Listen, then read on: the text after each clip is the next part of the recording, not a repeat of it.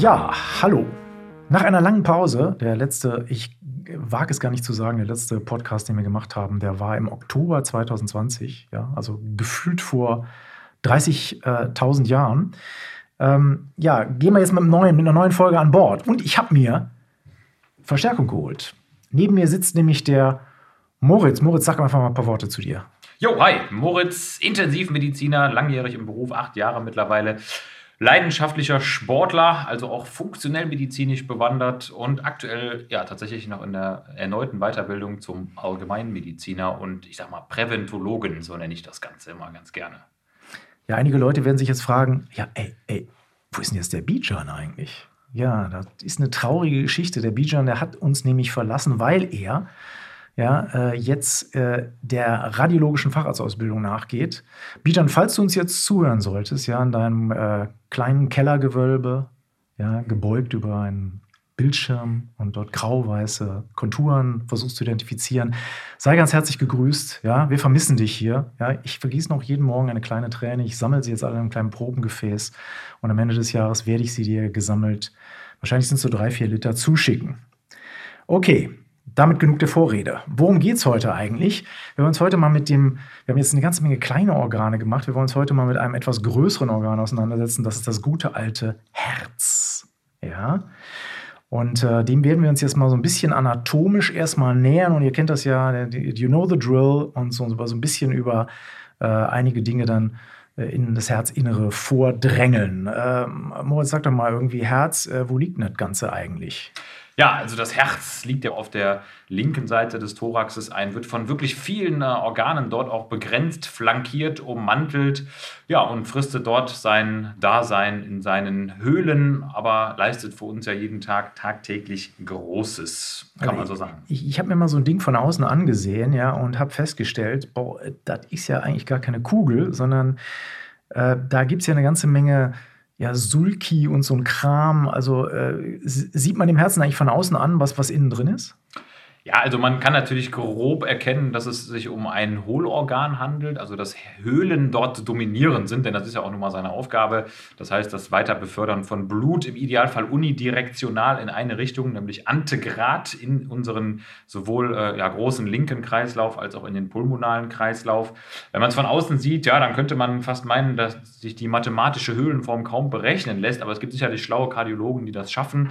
Ähm, ich glaube, für den Mediziner ist erstmal wichtig zu wissen, dass wir wir vier große Hohlräume haben, die ihre Dasein auch äh, fristen und die ihre Aufgaben ja millionenfach reproduziert tagtäglich für uns leisten, nämlich äh, Druck-Saugpumpenfunktion, autonom elektrisch. Genau, wir wollen mal ganz kurz so ein bisschen in die, in die Feinanatomie einkauchen. Wir haben ähm, zwischen den ähm, Ventrikeln äh, haben wir eine kleine Einbuchtung an der Außenseite.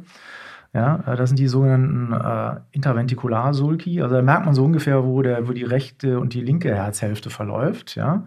Und wir haben auch zwischen Vorhöfen und Ventrikeln auch einen äh, relativ prägnanten Sulcus. Ja, so ein Sulcus immer Furche für die Leute, die Lateinisch wie, wie ich irgendwie in der Schule ein bisschen abgeschneicht haben. Ähm, den Sulcus coronarius. Ja, also das sind so die, die beiden äh, die, die, die, wichtigsten Außenstrukturen, Sulcus coronarius und dann halt Sulcus interventricularis posterior und anterior. Und da fließen auch eine ganze Menge Koronararterien durch, da kommen wir aber gleich zu. Ähm, gehen wir mal nach innen. Du hast schon von Herzhöhlen äh, schon so fleißig losgeplaudert. Ähm, wie unterteilen wir die? Ja, also wir haben ja im Grunde erstmal so zwei große Räume, die wir kennen, nämlich die Atriae und die Ventriculae, also sprich die Vorhöfe und die Kammern. Äh, der Name sagt eigentlich, wenn man beim Atrium anfängt, beim Vorhof, gibt es rechts und links. Äh, letztendlich sind das ja die auch oft auch als Vorkammern bezeichnet. Es gibt mal Menschen, die die als Vorkammer, weil sie auch vor der Kammer liegen, die praktisch die Aufgabe haben, ja nicht nur durch ihre eigenen Kontraktionen den Ventrikel, die Kammer mit zu füllen, aber das sind sozusagen die vorgelagerten Höhlen, die das Blut aufnehmen, was dem Herzen zugeführt wird. Und danach kommen eben die größeren Kammern, die in der Lage sind, nachher Kontraktionskraft aufzubauen und das Blut entsprechend zu pumpen. Also ganz einfach gesagt, vier Höhlen, zwei Vorhöfe, zwei Kammern. Genau, wenn man sich anguckt, dann sieht man auch, die sind nicht etwa alle gleich aufgebaut, sondern die Vorhöfe, äh, Moritz schon so schön gesagt hat, die das Blut ja eigentlich nur so zwischenlagern, die haben auch eine relativ dünne Wand. Ja, die ist zwar kontraktionsfähig, genau wie die Ventrikel, aber die ist halt nicht so dick wie die Herzkammern, ja, wie die Herzventrikel, weil da wird natürlich die Hauptarbeit geleistet. Das heißt, wenn man das Herz durchschneidet mit so einem Käsemesser, sieht man halt auch ganz deutlich, die Vorhofwände sind relativ dünn und die Ventrikel, ja, passiert mehr. Da ist eine dicke Muskelschicht. Ist ganz wichtig, das zu wissen. Jetzt aber, lieber Moritz, du hast gesagt, okay, da sind Vorhöfe und und, äh, und kann man jetzt aus meinem letzten Schlossbesuch äh, in Versailles, weiß ich, zwischen äh, verschiedenen Räumen, da gibt es in der Regel Flügeltüren und äh, das wird doch sicher auch kombiniere ich jetzt mal ganz messerscharf am Herzen der Fall sein. Absolut. Also ohne Herzklappen, also Flügeltüren im Herzen, geht natürlich gar nichts. Das sind ja sozusagen räumliche Trenner, wenn man so möchte, eigentlich ja Drucktrenner, die dafür sorgen, dass die einzelnen Herzhöhlen druckgetrennt sind und das Blut eben auch Einbahnstraße ist hier das Stichwort, einbahnstraßenartig fließen lassen. Wir haben da die ähm, ja sozusagen ähm, Klappen zwischen dem rechten Vorhof und der rechten Kammer. Das ist die Trikospidalklappe auch bekannt. Die Pulmonalklappe und ist eine Taschenklappe, die sich befindet zwischen der rechten Kammer und der pulmonalarteriellen Strombahn, um das genauso zu formulieren. Und wir haben auf der anderen Seite die Mitralklappe als Atrioventrikularklappe, also sprich zwischen Vorhof und Ventrikel. Und dann, ja, die prominenteste, den meisten wahrscheinlich bekannte Aortenklappe zwischen dem linken Ventrikel und der Aorta, dem großkalibrigen Ausgang. Genau, und diese Klappen äh, sind nicht umsonst eingeteilt in Taschenklappen und, und Segelklappen, weil die Segelklappen sehen nämlich tatsächlich auch wie Segel aus und haben ganz wichtig auch an ihren Klappenenden sogenannte Sehnenfäden.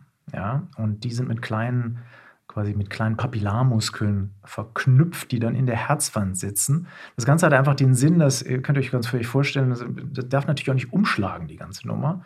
Also wenn ich jetzt irgendwie, wenn, ne, also nehmen wir mal so ein Beispiel, linker Ventrikel, ja, ähm, ähm, die äh, Mitralklappe ähm, verhindert, dass das Blut in den linken Vorhof zurückgeht. Wenn das jetzt irgendwie umschlagen würde, würde ja dummerweise aus dem Ventrikel wieder in den Vorschluf zurück schlagen. Deswegen sind diese Segelklappen halt durch diese Sehnenfäden halt auch an der Herzwand gesichert. So bei den Taschenklappen, wie, wie sehen die aus? Sind das, äh, sind das so Louis Vuitton-Kläppchen äh, oder wie darf ich mir das vorstellen?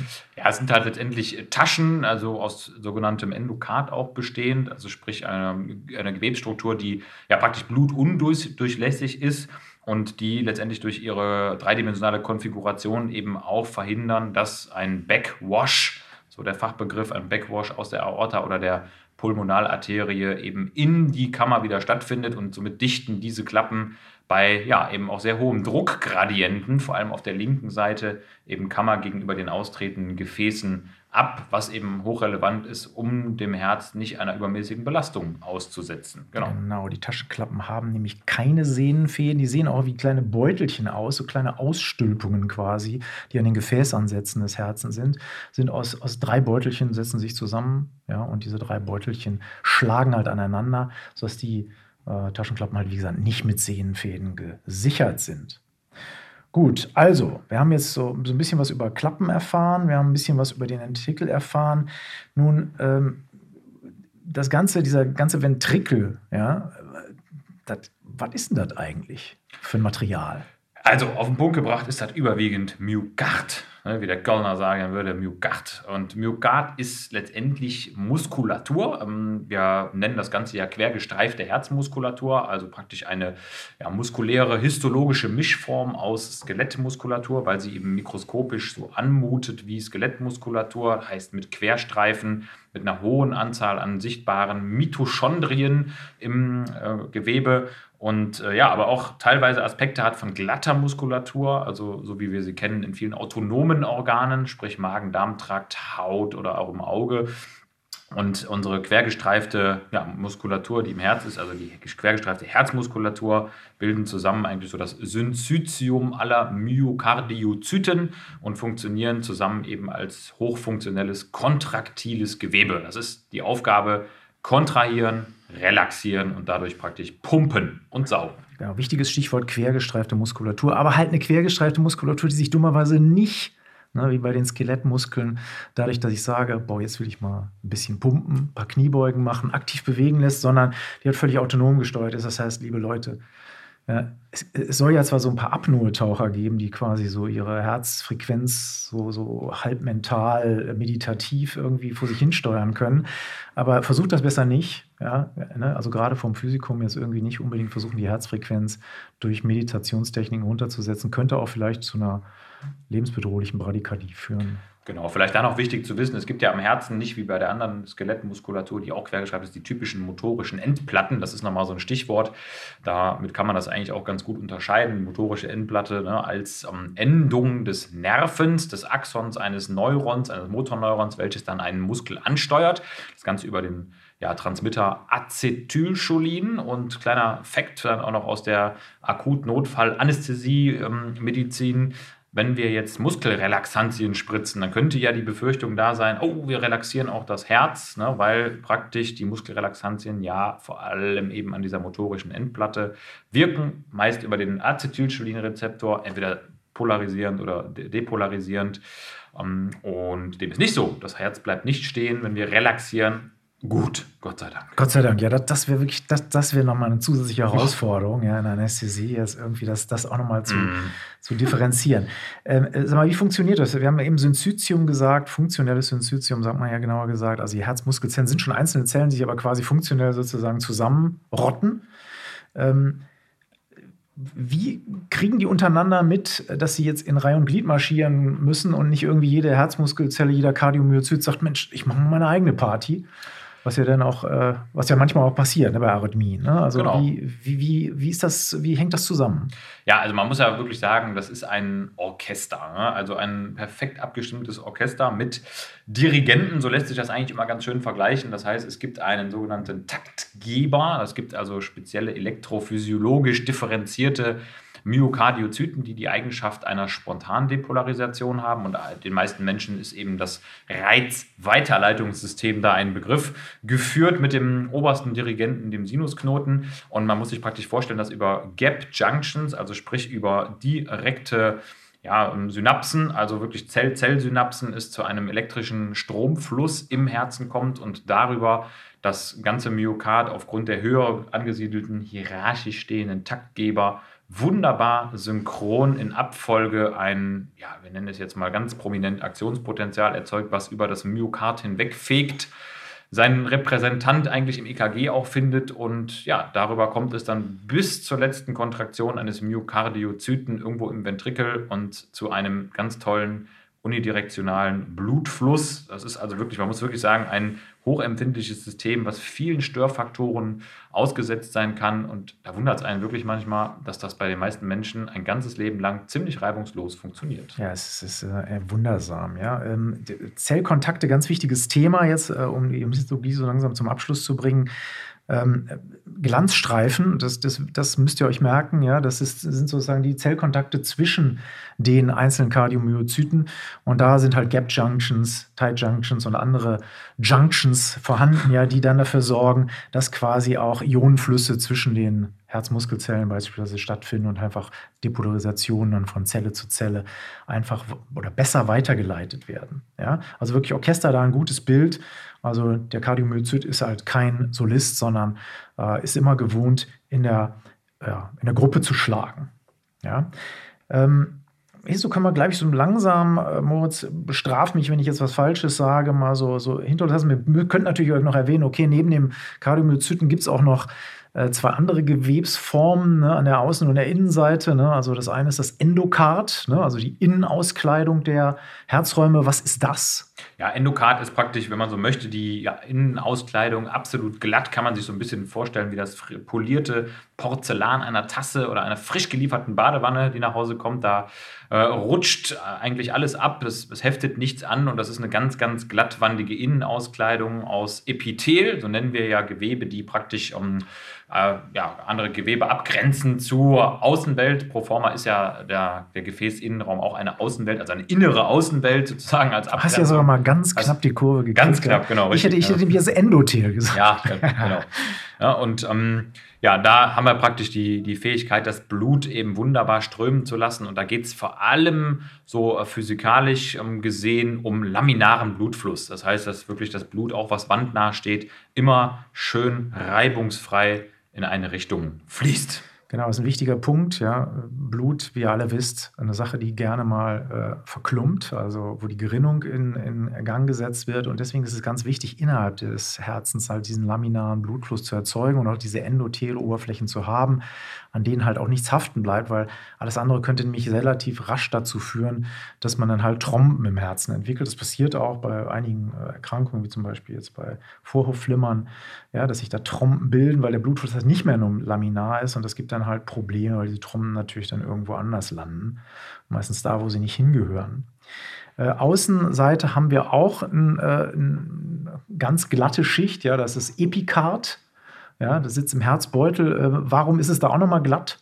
Weil auch da natürlich Reibungskräfte entstehen. Das heißt, wir haben ja das Herz, muss man sich vorstellen, als äh, flottierend aufgehängtes Organ im Thorax hängen. Das heißt, es kann sich bewegen und ändert praktisch seine räumliche Position. Ähm, das ist auch ganz wichtig für den sogenannten ähm, Ventilebenenmechanismus, dass das Herz eben auch eine gewisse Vertikalbewegung durchmacht. Und dazu muss es eben auch eine glatte Hülle geben. Kann man sich ein bisschen so vorstellen wie die bei der Lunge bekannte Pleura mit Pleura visceralis, parietalis, wo eben ja, zwei Organteile relativ reibungsfrei einander sich bewegen müssen, um möglichst wenig Kraft aufzuwenden und hier eben ja, ein geschmeidiges Bewegen intrathorakal zu ermöglichen. Ja, dieser Herzbeutel also nicht ganz, ganz unwichtig, also keine, keine histologische Aldi-Tasche, ja, wo das Herz mal eben reingesteckt wurde, ne, sondern tatsächlich wichtig, äh, um halt Reibung herabzusetzen, weil klar, wenn, wenn was den ganzen Tag zappelt oder so, wäre es jetzt relativ äh, ja, jetzt hätte ich fast Scheiße gesagt, ja, so relativ ja, schlecht, ja, ähm, wenn, wenn es irgendwo an, der, an beispielsweise am Sternum ranriebe. Also da, Energetisch unglücklich, würde da, man da sagen. würde das Herz nicht lange durchhalten.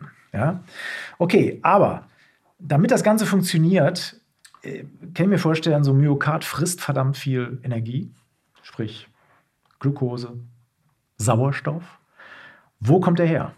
Ja, also der Sauerstoff kommt natürlich glücklicherweise nicht direkt aus der Außenwelt, sondern wird erstmal über unser pulmonales System dem Blut zugeführt. Und das Herz hat ja eine sehr privilegierte Rolle, denn wenn man so möchte, ist es ja der man kann so sagen, Erstabnehmer des frisch oxygenierten Blutes aus der Lunge. Und ja, das kommt natürlich durch die sogenannten Koronararterien, die sich hinter der Aortenklappe direkt in das Myokard bzw.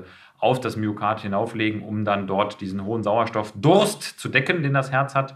Um, ähm, by the way, vielleicht ein kleiner Fakt hierzu: 250 Milliliter Blut bekommt das Herz in der Regel so pro Minute vom Ruheherzzeitvolumen ab. Und das ist ja nicht ganz unerheblich und spannenderweise, das ist enorm steigerbar, wenn man denn gesunde Koronargefäße hat. Ja, und die Koronargefäße, das sind bekanntermaßen Einbahnstraßengefäße. Das heißt, da gibt es nur wenig bis gar keine Kollateralverbindungen und somit äh, ist die Gefahr einer ja, Thrombosierung, Embolisierung auch immer gegeben. Und grundsätzlich unterscheiden wir ja bei den Herzkranzgefäßen vor allem eine rechte, eine linke Herzkranzarterie, die wir haben, um die entsprechenden Teile des Herzens zu versorgen. Genau, da will ich doch jetzt mal den alten Klugscheißer rauslassen, ja, ja weil ohne ganz ohne Latein, ja, ja, dürfen wir hier auch nicht durch die Runde gehen, ja.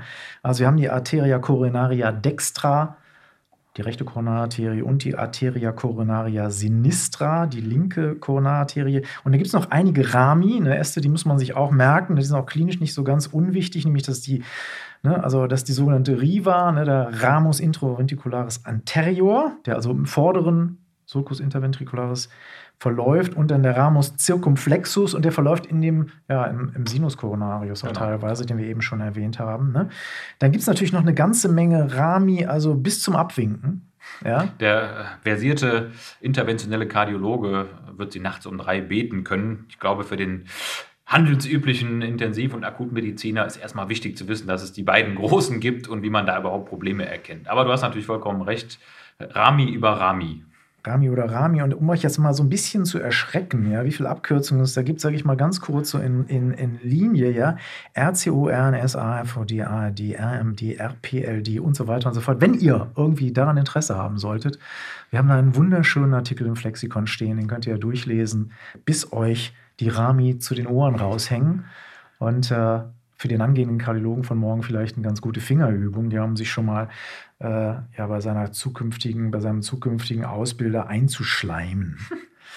Ähm, wo Arterien sind, sind in der Regel auch Venen. Ne? Das Blut muss ja auch irgendwo hin. Äh, kannst du uns da noch ein paar, paar, warme Worte zu sagen, Moritz? Genau, also wir haben ja praktisch eine, ähm, den sogenannten Sinus coronarius, äh, so wird er genannt. Das ist praktisch der drainierende Abfluss, den wir haben. Der mündet, soweit ich weiß, äh, auch vor den rechten Vorhof oder in den rechten Vorhof und äh, drainiert praktisch das venöse Blut, desoxygeniert in ja, wieder das äh, rechtsseitige Blutsystem und ist letztendlich ein Konfluenz aus verschiedenen Koronarvenen, die bei jedem Menschen durchaus auch unterschiedlich sein können. Also da gibt es nicht so den absoluten Universalversorgung. Genau, ne, das, das, müsst ihr euch auch bei den Arterien merken, ne? also weil die, wie das so ist bei, bei, bei Gefäßversorgung generell, ne, in den Anatomiebüchern sieht das immer so wohlgeordnet aus, als ob alles irgendwie so nach einem bestimmten System irgendwo immer so gleich aussieht. Aber ihr wisst, äh, diejenigen, die mehrere Lehrbücher mal parallel lesen, lesen, wissen, okay, verdammt nochmal, da ist ja jede Menge,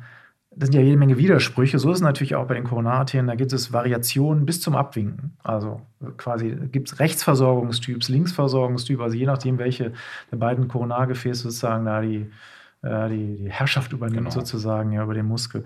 Äh, so dass man das immer so ein bisschen individuell sehen muss. Ne? Also jeder hat eine, quasi eine andere Koronarversorgung, jeder ist da anders angelegt. Bei den Venen ist es nicht anders. Ja, ähm, wir wollen jetzt nicht äh, ganz verschweigen, dass äh, da auch klinisch nicht, das nicht so ganz unwichtig ist. Äh, Moritz, was passiert denn jetzt, wenn man mir so eine Koronararterie plötzlich mal beschließt, äh, ja, ich habe keine Lust mehr, ich mache jetzt mal den Laden dicht? Genau, also Worst-Case-Szenario, äh, man muss fast schon sagen, kann das ja schon koronarer Lockdown nennen im Jahr 2021. Gutes Stichwort. Ähm, gutes Stichwort. Ähm, der Verschluss einer Koronararterie oder deren Äste führt unweigerlich letztendlich immer zu einem ischämischen Ereignis. Das heißt, es kommt zu einer Sauerstoffunterversorgung, vor allem des arbeitenden Myokards. Da wird der Sauerstoff vor allem gebraucht. Ja, und nach Ischämie, das ist vielen auch bekannt, kommt nach einer gewissen Latenzzeit und Toleranzzeit irgendwann auch die Nekrose, das heißt der Gewebsuntergang, der irreversibel ist. Und das wiederum führt nicht nur dazu, dass sich möglicherweise eben Teile des Myokards nicht mehr kontraktil beteiligen, das heißt, sie steigen aus aus der Pumpmechanik und noch viel schlimmer, und das ist auch das, was häufig eben die Sterblichkeit ausmacht, es kommt zu Arrhythmien durch letztendlich insuffiziente Erregungsweiterleitung oder eben Vernarbung auch des Herzens, wobei im Akutfall letztendlich ja, es durch Ödem und misselektrophysiologische Prozesse dann zum Beispiel zum Kammerflimmern kommen kann. Das da ist, der Intensivmediziner gefragt. Genau, ja? richtig. Gott Kammerflimmern, ja, da gibt es dann die verschiedenen Formen des Herzstillstands und des Kreislaufstillstands.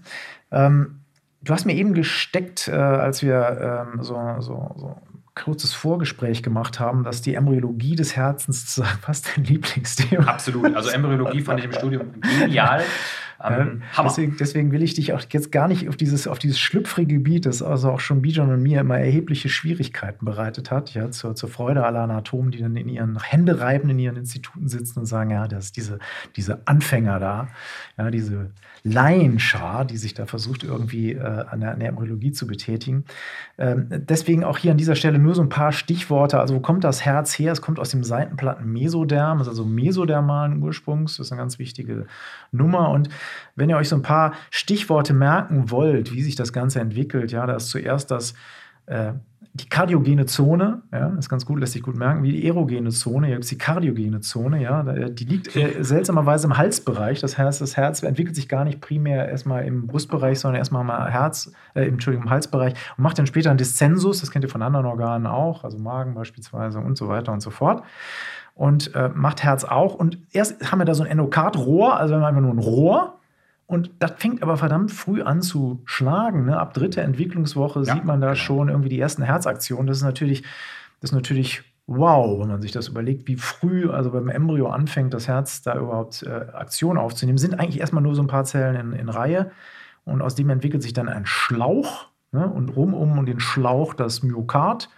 Und jetzt wird es spannend. Aus dem Schlauch wird eine Schleife und dann durch sehr komplizierte Abfolgen, mit denen wir euch jetzt nicht verwirren wollen, weil ich sie selbst auch nicht verstehe und Moritz glaube ich auch nicht, sage ich jetzt einfach das mal so, sein. ja, ähm, wird aus dem Ganzen dann ein Vierkammersystem, in dem sich in, interne Abfaltungen und Einsprossungen quasi von Septen erfolgen und dadurch das Herz dann langsam gebildet wird. Auch dazu gibt es einen tollen Artikel im Flexikon.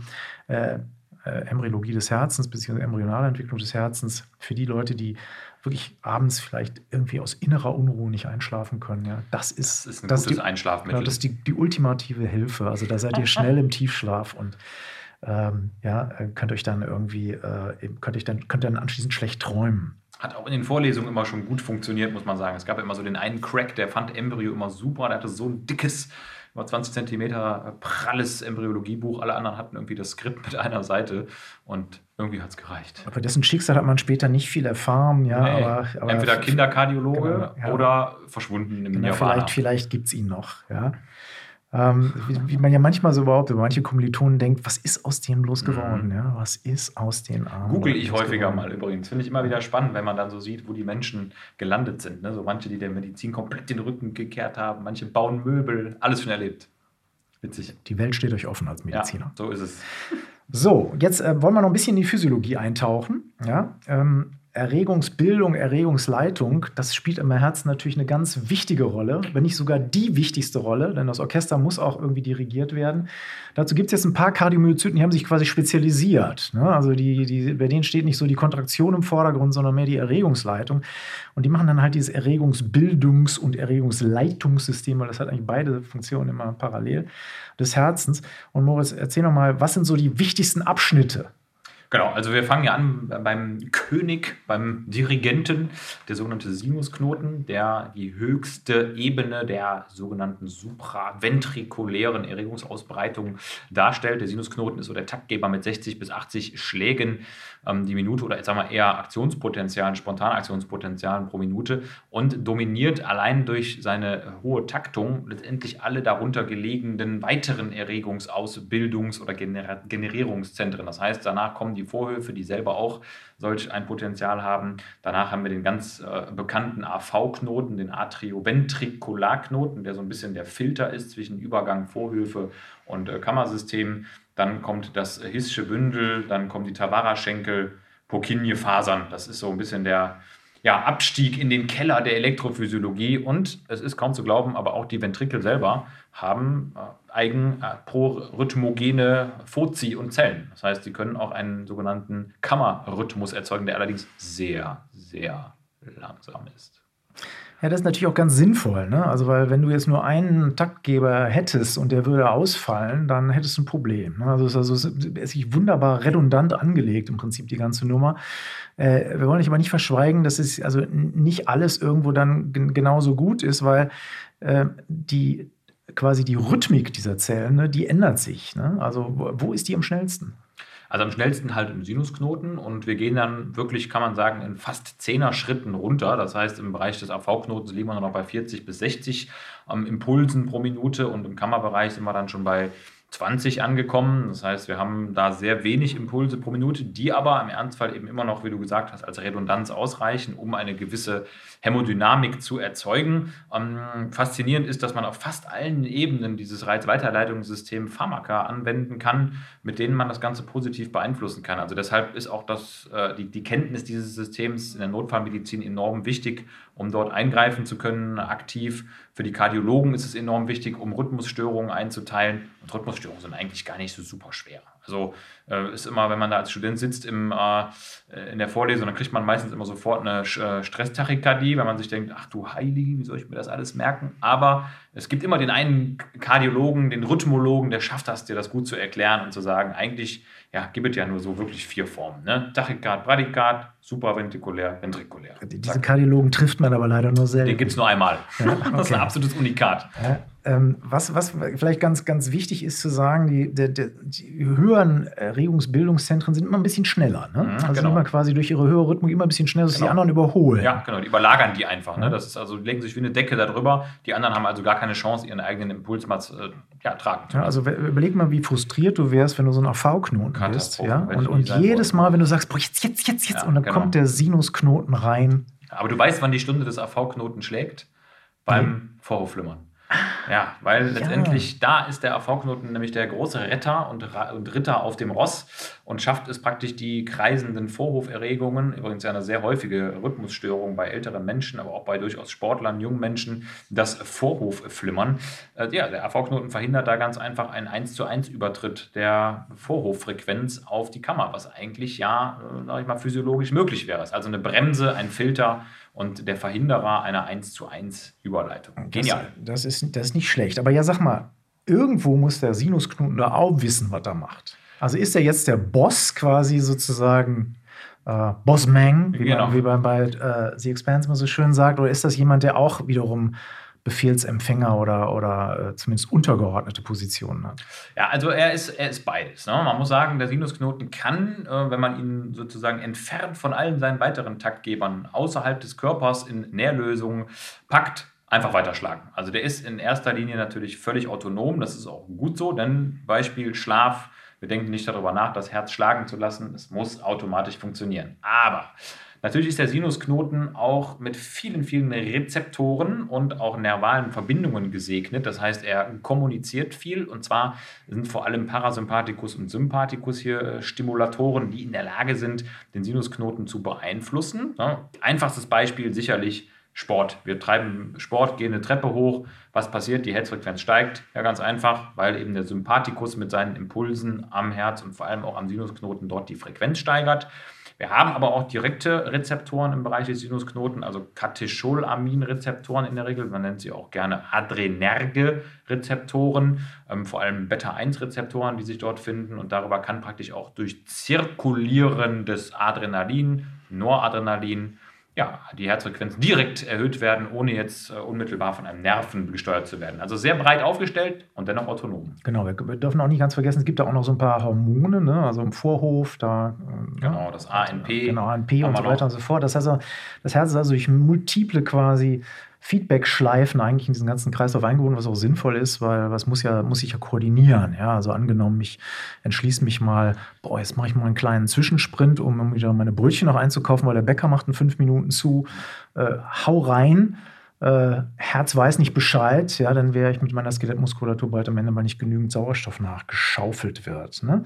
Ähm, nur noch mal so ein bisschen Latein eingeträufelt, also Nervus vagus macht den parasympathischen Einfluss und das sind die sogenannten Ramikardiaci. Ja? Also immer wenn ihr euch die über den Weg lauft, die Ramikardiaci, das Schön, sind, die, ne?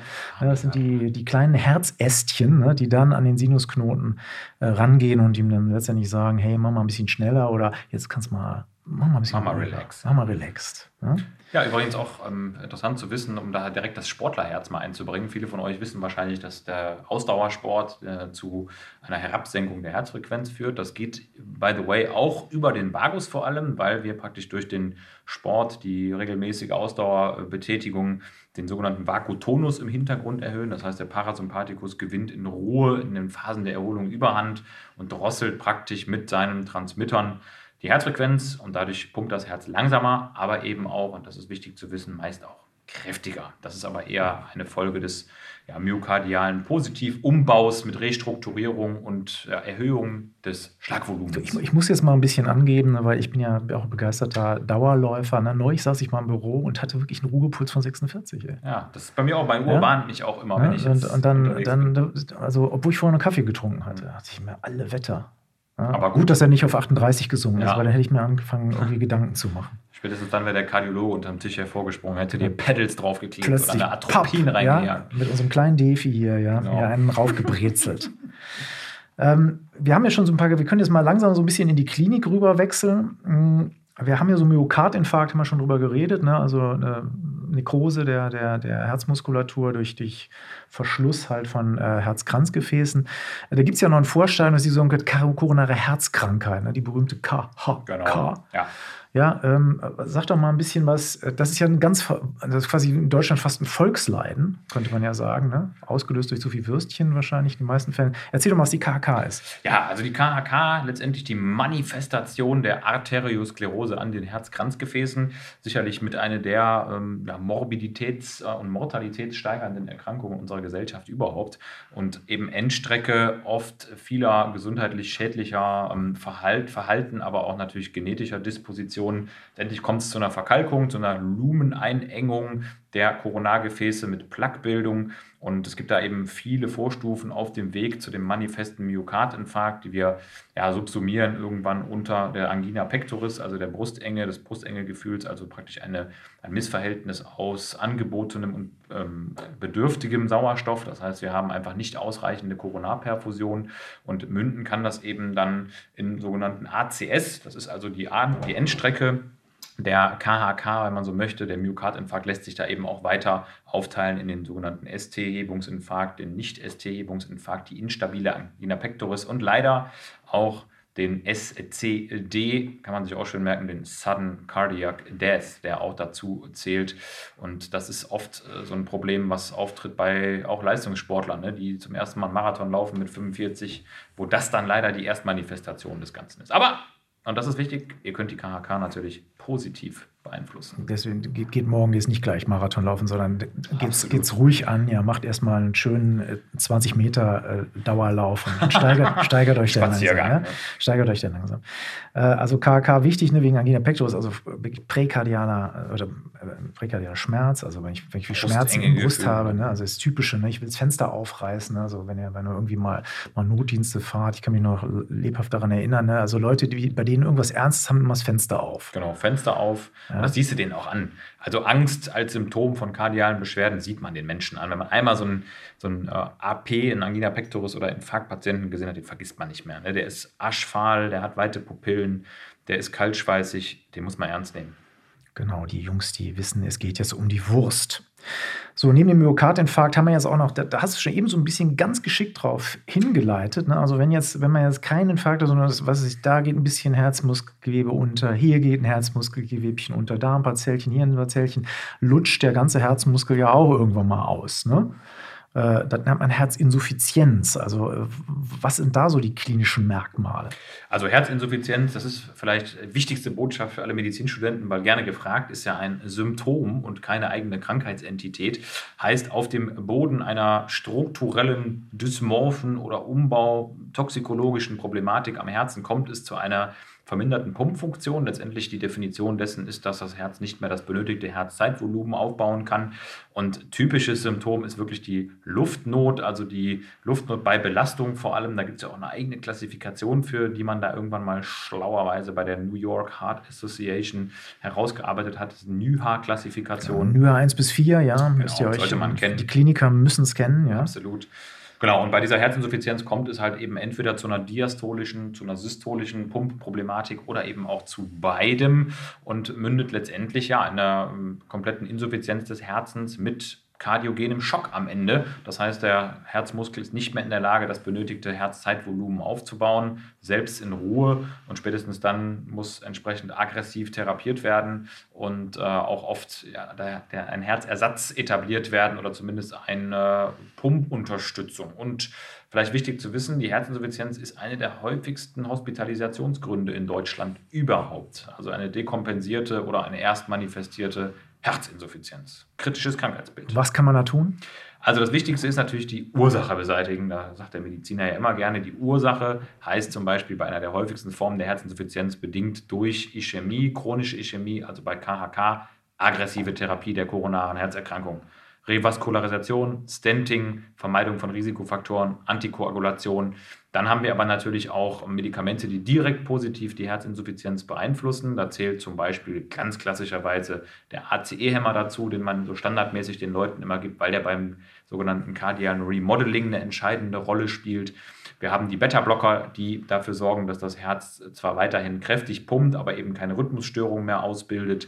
Wir haben die Diuretika, die dem Herzen sozusagen Vorlast und Nachlast nehmen, äh, auch wichtige Parameter, also sprich ähm, volumetrische Parameter, mit denen man ganz gut determinieren kann, wie belastet das Herz ist. Du versuchst das Herz quasi so ein bisschen aus, dem, aus dem Spiel zu nehmen. Ja, ne? Also genau. zu viel Flüssigkeit ist schlecht, also machst du weniger Flüssigkeit, damit es besser läuft. Genau. Macht ja auch Sinn.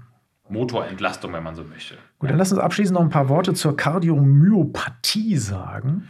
Genau, Kardiomyopathie, der Name sagt es ja schon, ne? Cardio, das Herz, Myopathos, die Muskelerkrankung. Kardiomyopathien gibt es viele verschiedene, ähm, auch entsprechend eingeteilt gerne nach der Pathophysiologie ihrer Entstehung, ihres Hintergrundes. Und bei den Kardiomyopathien kommt es letztendlich zu einer Insuffizienz der Muskulatur, meist eben auch mit der Endstrecke einer Herzinsuffizienz, also einer also hängt das, das hängt also zusammen. Hängt zusammen ne? Also genau. die Herzinsuffizienz wird häufig durch Kardiomyopathien dann halt auch ver Ganz genau. verursacht. Genau. Richtig, genau. Also man kann fast sagen immer, weil letztendlich die Herzinsuffizienz ein Muskelpumpproblem ist und da findet das Ganze die Ursache eben in einer Störung der Muskulatur und das wiederum ist die Kardiomyopathie, wobei es da eben auch spezielle Subformen gibt, eine der häufigen ähm, Kardiomyopathien ist sicherlich so die dilatative Kardiomyopathie, die man kennt, wo es zu einer beispielsweise permanenten Volumenbelastung des, äh, vor allem, wenn wir jetzt über die linke Seite sprechen, linken Ventrikels kommt, beispielsweise wie bei. Also dilatativ, äh, da muss ich jetzt mal so ein ja, bisschen reingerätschen. Ja, also ne, dilativ, also dass, dass, dass das Herz sich ausweitet, genau. ne, auslutscht, ne, wird größer. Ne? Dilatation steckt da drin. Ne? Ja. Also äh, das wird einfach innen zu groß. Genau, es wird zu groß. Dadurch kommt es dann zu einer, und jetzt kommt es, muss ich ja noch einbringen, zu einer Aushebelung des Frank Antwerpes? Nein, Frank Starling-Mechanismus. Danke, danke. Ja, danke. Ja, wäre schön, sehr schönes, sehr schönes sehr Name-Dropping. Ja. ja. da bin ich echt sehr, sehr oh, glücklich. Hast du darauf drauf gewartet? Sehr, sehr ne? glücklich genau. drüber. Also Frank Starling kann man ja durchaus nochmal erwähnen. Äh, alle einen Begriff, die sich mit der Pump-Biomechanik beschäftigen. Dadurch, dass das Herz aussackt und sich vergrößert, dilatiert, kommt es zu einer nicht mehr adäquaten Überlappung der Myofilamente und dadurch kann das Herz eben auch nicht mehr adäquate Kontraktilität leisten und mit Abnahme der Kontraktilität kommt es auch eben zum, zur Abnahme des Herzzeitvolumens. Boah, jetzt müssen wir Schluss machen. Weißt, wir, haben, wir haben das hier du, durchgeschoben, ja, also hier in einem Take, ich kann es fast nicht glauben, ja, also mir, mir raubt es irgendwie die Sinne, ja, wir haben jetzt hier wirklich ohne Punkt und doppelten Boden ja wirklich, ich weiß nicht, irgendwie so 30 Minuten durchgeschwatzt, nicht mal einen Break drin gehabt, ja. Wow, ja, das ist echt eine Premiere, weil normalerweise schnibbel ich mir hier anschließend die Finger wund. Das kann ich heute, glaube ich, mal lassen. Ja, ist doch gut. Ja? Das ist gut, gut fürs Herz. Weniger Stress. Genau. Pflegt die ja? Koronarien. Kannst du mehr laufen gehen. Danke. Ja, Moritz, erstmal vielen Dank, dass du mitgemacht hast. Ich, ich, verspreche jetzt mal so ins Blinde hinein, ohne das jetzt mit Moritz so richtig abgesprochen zu haben, dass das hier nicht die letzte äh, der letzte Auftritt äh, gewesen ist. Und äh, wir wissen noch nicht, womit wir das nächste Mal ins Rennen gehen, ja, aber es wird irgendwas mit, dem, mit diesem komischen menschlichen Körper zu tun oh, haben. Herrlich. Äh, da finden wir schon ein Thema, da gibt es immer noch Sachen, die, die, die haben wir noch nicht gehabt. Und ja? ich kann mich für vieles begeistern. Ja? Außer Super. vielleicht für die Embryologie. Die, die, die lassen wir das nächste Mal weg. Ja? Okay, Moritz, vielen Dank äh, und auch, auch euch fürs Zuhören und äh, bis bald, Leute. Ciao. Ciao.